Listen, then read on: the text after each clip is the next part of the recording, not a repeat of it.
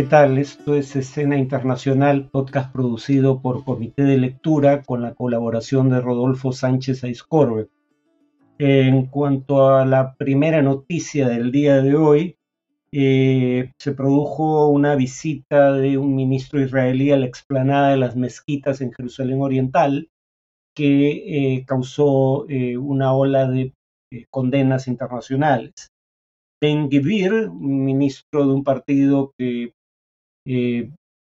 no es una imputación calificar de extrema derecha, sino una descripción, eh, ministro de Seguridad Nacional en la nueva coalición de gobierno encabezada por eh, Benjamín Netanyahu, eh, recorrió la explanada de las mezquitas en Jerusalén Oriental, donde está la mezquita del Aqsa, la tercera más importante dentro de la religión musulmana, siendo que existe un acuerdo internacional entre, sobre, básicamente entre Israel y el gobierno de Jordania, para que sea este último quien administre eh, eh, ese lugar, pero además eh, el acuerdo implica que en ese lugar solo pueden realizar ceremonias litúrgicas o en todo caso ceremonias religiosas los musulmanes, dado que es una mezquita fundamentalmente, y los judíos pueden visitar, pero no es un centro de rezo para ellos. Habría que recordar que bajo el derecho internacional Jerusalén Oriental no es territorio israelí, sino territorio palestino ocupado ilegalmente por Israel tras la guerra de 1967. Ese es el origen en realidad de la controversia. Eh, la visita fue criticada por eh, la, Liga Árabe y diversos países miembros de la misma, incluido Jordania, que como dije es quien administra eh, formalmente el recinto, o tiene autoridad formal sobre el mismo, la Organización de Cooperación Islámica, que agrupa 53 países hasta donde recuerdo, pero también potencias occidentales como Estados Unidos y Francia. El gobierno norteamericano, aliado de Israel, eh, pero discrepa con ese gobierno en esta materia, calificó de inaceptable la visita, eh, exigió que Netanyahu respete el statu quo antes descrito que se había comprometido a preservar. Eh, y el portavoz del Departamento de Estado, Ned Price, recordó que en el pasado visitas de este tipo habían causado tensiones y conflictos. En septiembre de 2000, el entonces líder del partido, ahora en el gobierno, Likud, Ariel Sharon, eh, visitó eh, la explanada de las mezquitas y fue el detonante esa visita de la segunda intifada. El primer ministro Netanyahu declara que la visita no cambia el statu quo, eh, pero claro, el punto es que como esta visita no es aceptada por las autoridades musulmanas de lo que finalmente es un recinto religioso del Islam, eh, estas visitas tienen que realizarse con eh, un cortejo militar que añade sal a la herida, porque digamos, si hay algún tipo de resistencia, ejercen la fuerza para prevalecer.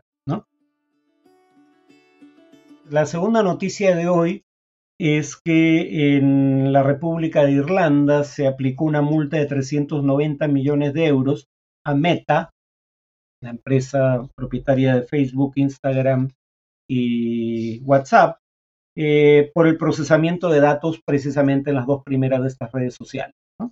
Eh, esto por infringir el reglamento europeo de protección de datos de usuarios. pero si bien la norma eh, violada fue una norma de la Unión Europea, quien aplicó la norma en este caso fue la Comisión Irlandesa de Protección de Datos. Eh, esto ante tres demandas o denuncias contra Meta planteadas por un grupo de defensa de la privacidad irlandés eh, porque eh, alegaban que eh, violaba precisamente la normativa europea al no permitir la exclusión voluntaria de la publicidad dirigida, o sea, target, como dicen en inglés, dirigida a un usuario particular, con base o diseñada con base en su información personal. ahora va a tener que preguntar a los usuarios eh, si sus datos personales pueden ser usados eh, para fines de publicidad o no. La compañía ha indicado que apelará, eh, ya había recibido multas de la misma entidad por razones similares.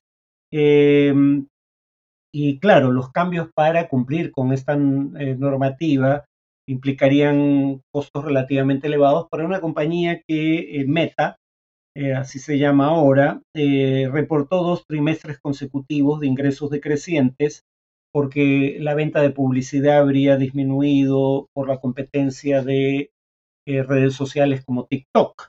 Eh, y tras haber despedido 11.000 eh, trabajadores, en el contexto de problemas mayores con la industria tecnológica en general. Finalmente, la tercera noticia de hoy es que el gobierno colombiano suspendió el decreto eh, que establecía un cese al fuego bilateral con el Ejército de Liberación Nacional. Eh, digamos que esto parece indicar que eh, los problemas de el presidente Petro no son solo respecto a lo que ocurre en, en el Perú, sus problemas de información, quiero decir, sino que tampoco tiene información fidedigna de lo que ocurre en su propio país el ELN desmintió a Petro que el 31 de diciembre había indicado que se había llegado a un acuerdo con eh, el Ejército de Liberación Nacional y otras cuatro organizaciones irregulares armadas para un cese al fuego de seis meses que entraba en vigencia el primero de enero. Ahora el ELN lo ha desmentido y por eso eh, se ha suspendido el decreto, aunque el ELN aclaró que eh, la posibilidad de llegar a un acuerdo de ese tipo eh, eh, sigue vigente eh, cuando se reanuden las negociaciones entre el gobierno colombiano y el ELN en Ciudad de México. En cuanto al tema de análisis, voy a continuar con el tema que inicié la sesión o el podcast anterior. Recuerden que ahí les decía, si bien es cierto que partidos de izquierda están ganando una proporción relativamente grande elecciones generales en América Latina en años recientes, este era un fenómeno distinto a la llamada marea rosa de principios del siglo XXI. Y era distinto, como vimos en esa ocasión, primero porque la izquierda llega al gobierno en circunstancias económicas muy diferentes. Cuando llegó al gobierno a inicios de siglo, eh, eso ocurrió simultáneamente con la década prodigiosa en materia de precios de, materias primas, eh, que va de 2003 a 2013 aproximadamente. ¿no? Ahora la izquierda gana, pero en un contexto en donde lo que prevalece más que el triunfo de la izquierda es la derrota constante del oficialismo. Y decía que las circunstancias económicas bajo las cuales la izquierda llega al gobierno son bastante más adversas de lo que fueron a inicios de siglo mejor dicho, son adversas, no lo fueron a inicio del siglo. Y decía que hay un segundo cambio, y es que cuando la izquierda llega al gobierno por voto popular a inicio del siglo, había una derecha democrática que aceptaba, después de no haberlo hecho durante la Guerra Fría, ahora sí aceptaba el triunfo electoral de la izquierda eh, y le permitía gobernar. No intentaba derrocarla ni la proscribía como fuerza política. Ahora tenemos una derecha radical en América Latina que surge a diferencia de Europa y en Estados Unidos eh, en un contexto de eh, auge electoral de la izquierda, es decir, el mayor auge electoral de la izquierda en la historia de América Latina, cosa que jamás existió en Estados Unidos y que no era el caso en Europa. Eh, y por eso esa derecha radical en América Latina tiene un componente anticomunista más fuerte que eh, sus pares de Estados Unidos o eh, Europa Occidental. Eso a su vez tiene implicaciones para la probabilidad de que la izquierda acceda al, gobierno por vía electoral y pueda ejercer el gobierno durante el íntegro de su mandato. No había desde hacía más de una década golpes de Estado, por ejemplo, en América Latina, el 2009 hubo el golpe de Estado contra Manuel Zelaya en Honduras. Además, hubo destituciones, cuando menos discutibles constitucionalmente, de gobernantes de izquierda, como las de Fernando Lugo en 2012 en Paraguay, Dilma Rousseff en 2016 en Brasil, Evo Morales en 2019 en Colombia, perdón, en Bolivia, eh, lo cual no quita, dicho sea de paso, que Evo Morales había violado la constitución de su país al ser candidato. Eh, pero son dos cosas distintas, ambas cosas pueden ser verdad simultáneamente. Evo Morales violó la constitución cuando forzó su candidatura, pero también cabe asumir que hubo una violación de la constitución cuando se le forzó a renunciar bajo imperativo formulado por el jefe de las Fuerzas Armadas. Por no mencionar temas como el de la conspiración judicial contra Luis Ignacio Lula da Silva en Brasil, ¿no? Entonces, digamos, eh, la izquierda, incluso si llega al gobierno por voto popular, eh, no necesariamente puede asumir que eh, uno va a poder gobernar durante todo el periodo, pero aún antes de eso, digamos, se va a aceptar su triunfo. Tuvimos un precedente no en América Latina, sino en Estados Unidos, con eh, la negativa de Donald Trump a aceptar su derrota electoral en ese país, pero ya hemos tenido ediciones o, versiones locales de ese mismo fenómeno. El Fujimorismo no aceptando el triunfo electoral de Pedro Castillo. El gobierno de Castillo, eh, en mi opinión, fue eh, un desastre monumental, corrupto, incompetente a partes iguales, pero Castillo ganó legítimamente las elecciones. Son dos fenómenos nuevamente distintos. Reconocer eso no implica apoyar lo que hizo luego.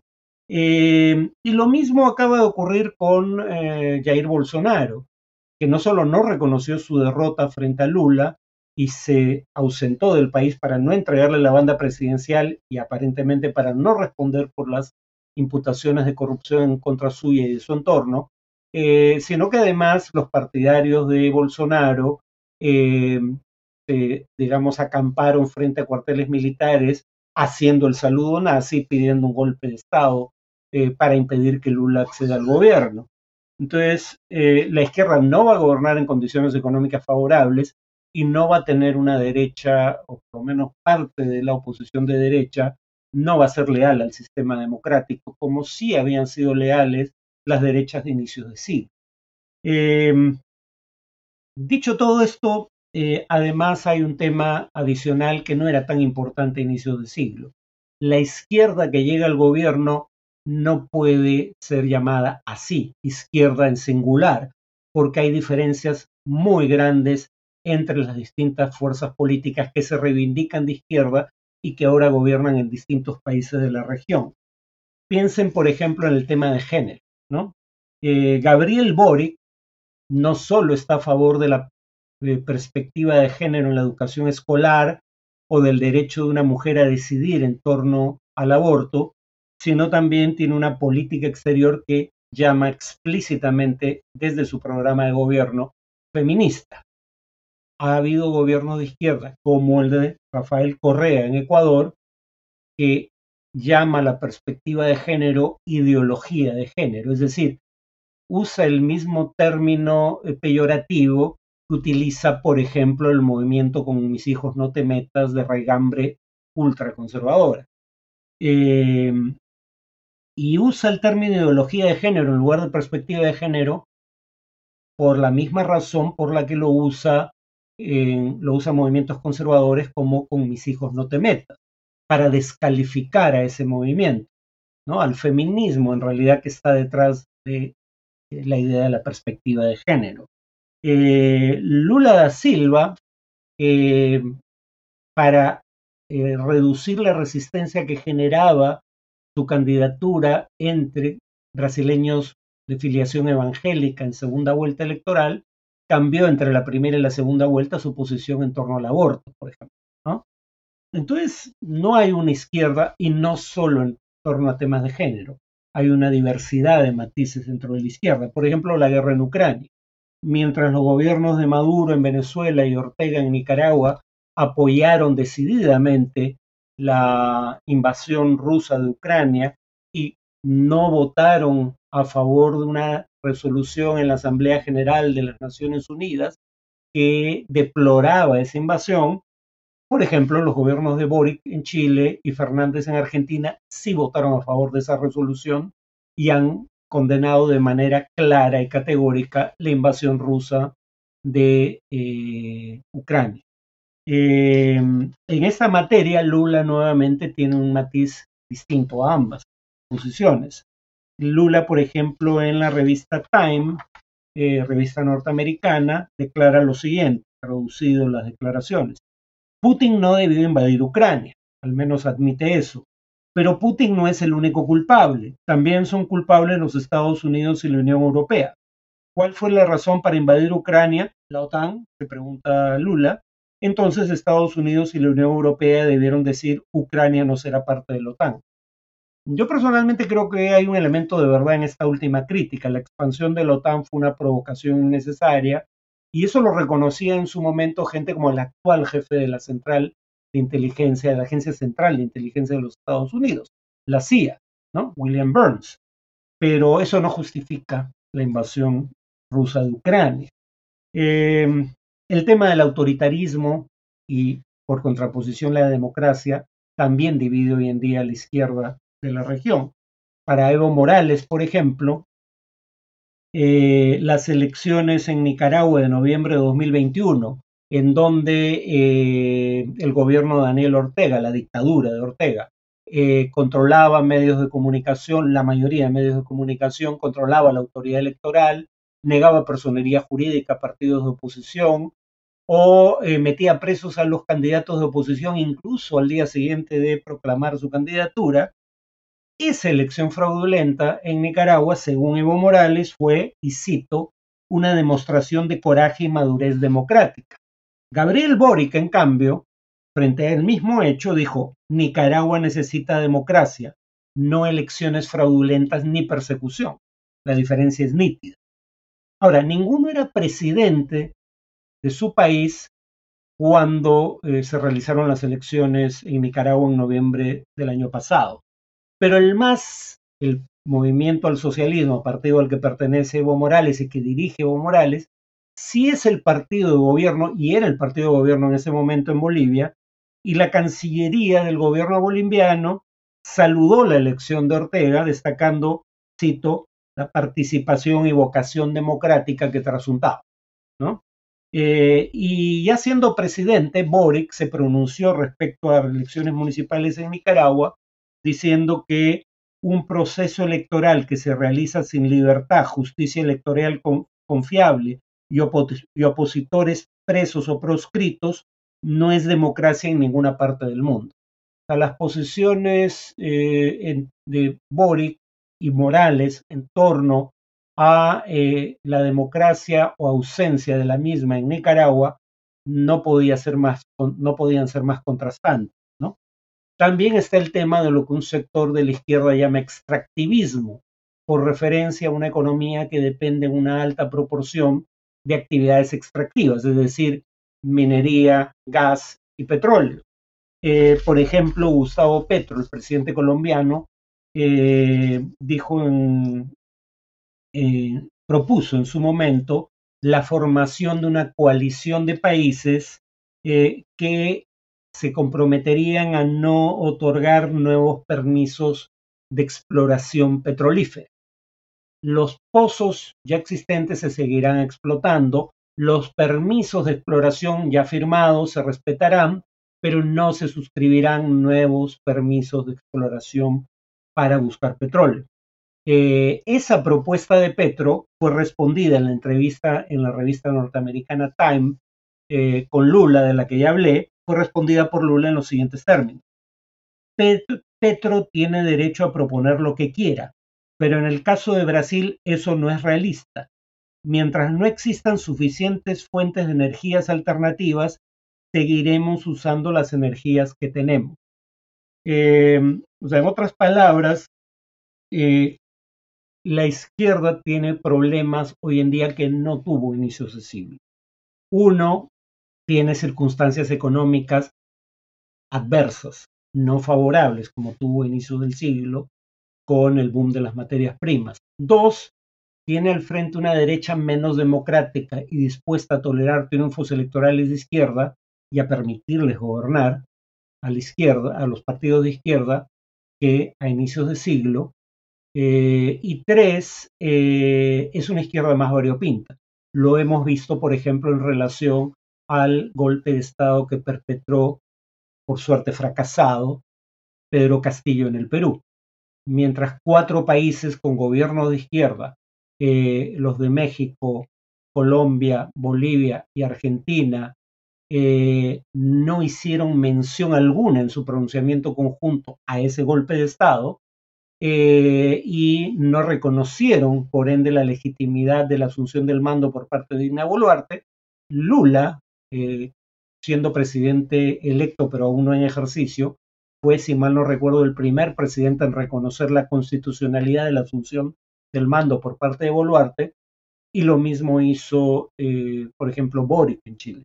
Entonces, esta no es una izquierda que pueda forjar alianzas en temas de política internacional en torno a los cuales tiene divisiones internas. Terminaré con este tema en el podcast del fin de semana. Por ahora eso es todo. Nos vemos en esa ocasión.